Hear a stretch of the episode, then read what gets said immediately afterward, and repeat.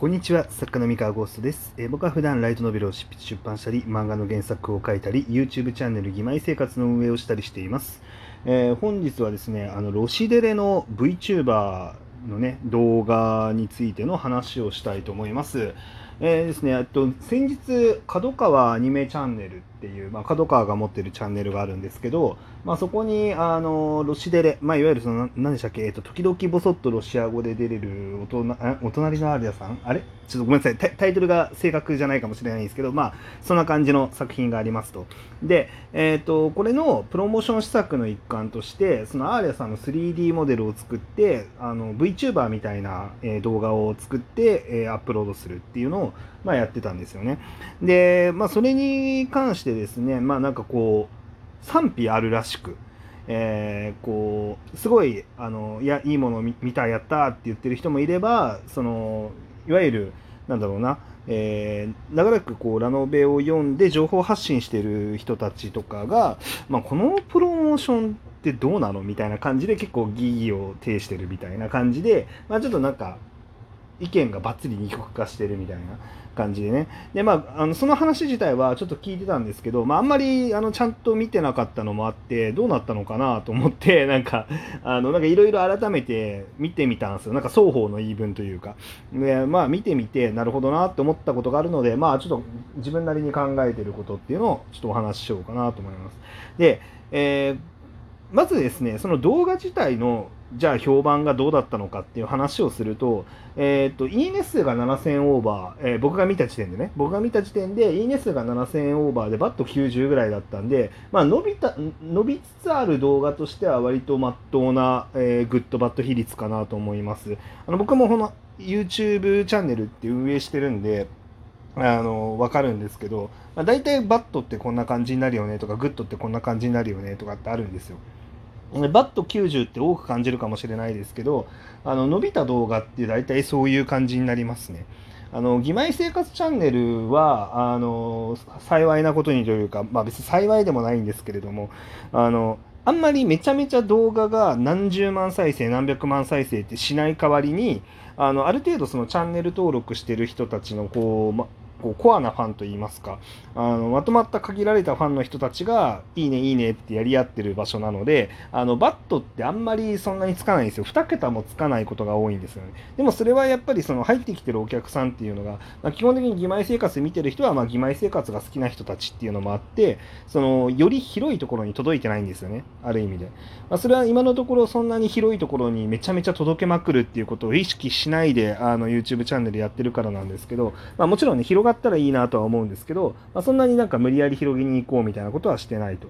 でっていう感じなんですけど、まあ、例えばその漫画エンジェル猫岡だったりとかその漫画動画のチャンネルとかってあのチャンネル登録数を超えるようなあのあれですね、えー再生数とかを叩き出したりとか、まあ、するわけですよ。でそうなってくるとですね、まあ、あの一見さんが来たりとかすることも多くなってくるしで、まあ、見る人がやっぱり多ければ多いほど動画ごとの好みっていうのは分かれますので、まあ、グッドバッドあの、まあ、グッドも増えれば、まあ、バッドもちょいちょい増えるという感じになるんですけれども、まあ、ロシデレの VTuber の動画に関しては、まあ、バッドの数を見ていると、まあ、これぐらい伸びた動画だったらこれぐらいかなっていうバッドの数だったんで、まあ、そんなにめちゃめちゃあの嫌われてるっていうわけではなさそうだと。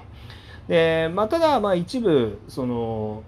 どうかなって思ってるそのラノベを読みといいますかラノベを普段多く読んでる人の意見もあるっていう感じですね。であのこれはまあいいねバあのいいねというかグッドバッドに関してはまあ数値的な話で、えー、と次にその定量定量じゃなくて定性的あの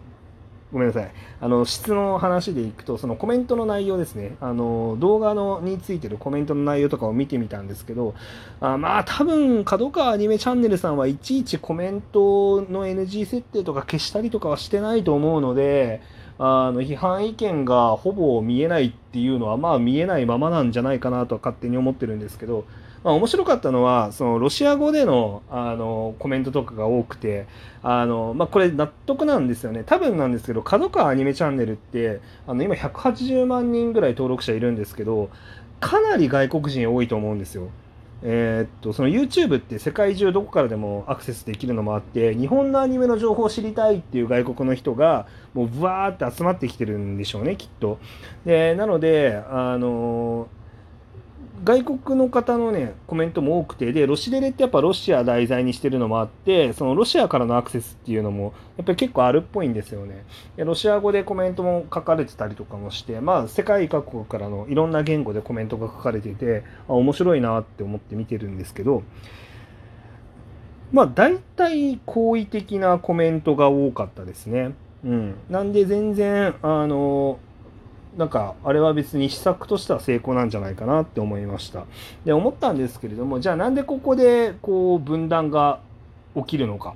えー、っていうので、まあ、ちょっとね、まあ、僕の中で、まあ、仮説というかいや多分ほぼそうだろうなって思ってることがあるんですけどえー、っとですね出版社側とその読者さん側、まあ、特にそのライトノベルっていうものを、まあ、こよなく愛する人たちですね。の間での認識のズレその1個でかいズレっていうのがあると思っていてえっとですね出版社側ってほとんどの場合キャラクターコンテンツだと認識してるんですよねあのライトノベルのことを。でえっとものすごくそのなんだろうな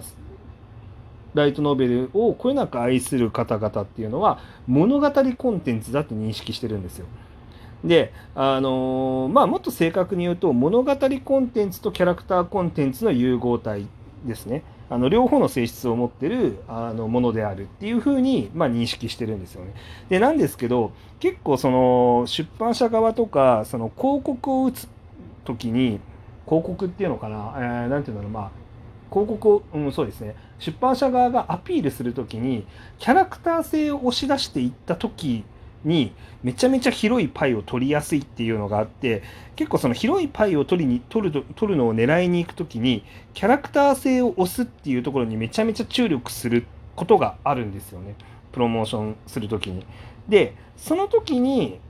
ん？ってなる。っていうその物語コンテンツと,、えーと、キャラクターコンテンツの融合体であるっていうふうに認識してる人からするとそのキャラクターの部分だけを過度に押し出していくやり方にちょっと首をかしげるところがあると。まあただその普通のナチュラルな読者さんといいますかその読者さんの中にもいろんな人たちがその作品の中には存在して物語コンテンツが好きな人とキャラクターコンテンツが好きな人まあ、両方が好きな人もいればキャラクターにめちゃめちゃ興味あるけど物語にあんまり興味ない人とか物語に興味あるけどキャラクターにあんまり興味ない人とかっていうのがまあなんか何パターンかいるんですよね。何パターンかいる中でロシデレってそもそもこの作品が売れてる一番でかい理由はキャラクターに興味があるっていうところに強烈に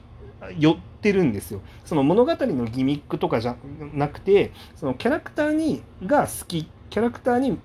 なんだろうな魅力があるって感じているお客さんがそもそもめちゃめちゃ多い作品なんですね、まあ、だから結構その VTuber っていう施策も喜ばれるんじゃないかっていうふうにおそらく考えて、まあ、出版社さんはやってるんですけど、まあ、物語を、えっと、深く求める人からすると、えっとまあ、ちょっと首をかしげるわけですね。なぜそのなんか物語要素の部分を結構脇に置いて、まあ、キャラクターを押し出していくんだろうと。であともう一つその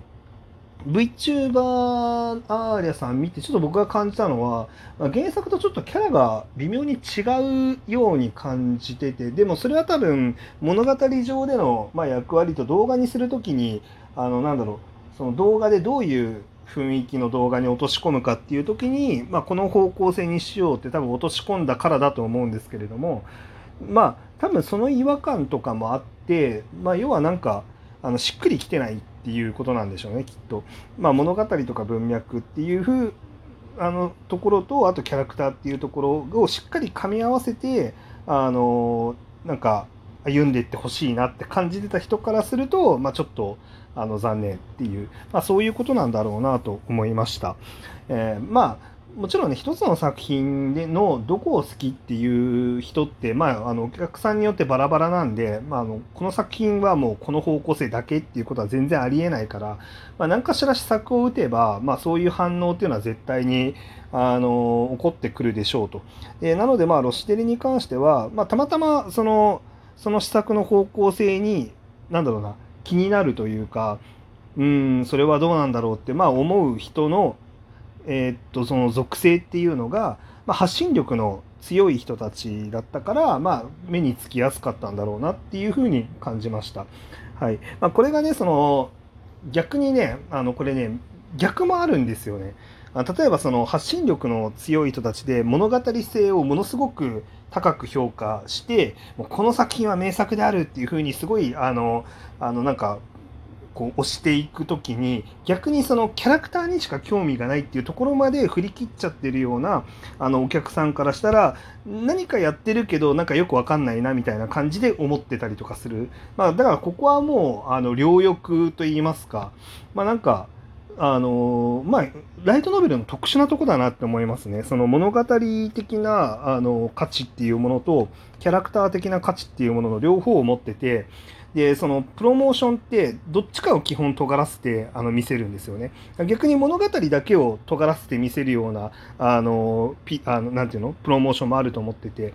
例えばその義妹生活の最新の PV とかってあの雰囲気重視になってるんですよね。で雰囲気で物語にはこういう展開があるのかなっていうふうに期待させるような PV になったりとかしてるので結構作品ごとに作品とかその作品の PV によってあのふあの狙いを変えたりとかしているのでその物語重視なのかキャラクター重視なのか、まあ、ものによっては噛み合わないことっていうのもまあ起きてくるだろうなというふうに、まあ、今回のあのロシデレの 3D のなんかプロモーションビデオっていうんですかねあの、まあ、VTuber の配信っぽい動画みたいなあのやつとかを見て感じましたっていうお話でした。まああのまあいろいろね何か新しいことやったりすると絶対にね、まあ、いろんな反応っていうのが起こるので、まあ、むしろ起こるということはまあすごいだあの価値の高いことなんじゃないかなと個人的には思っております。はい以上です。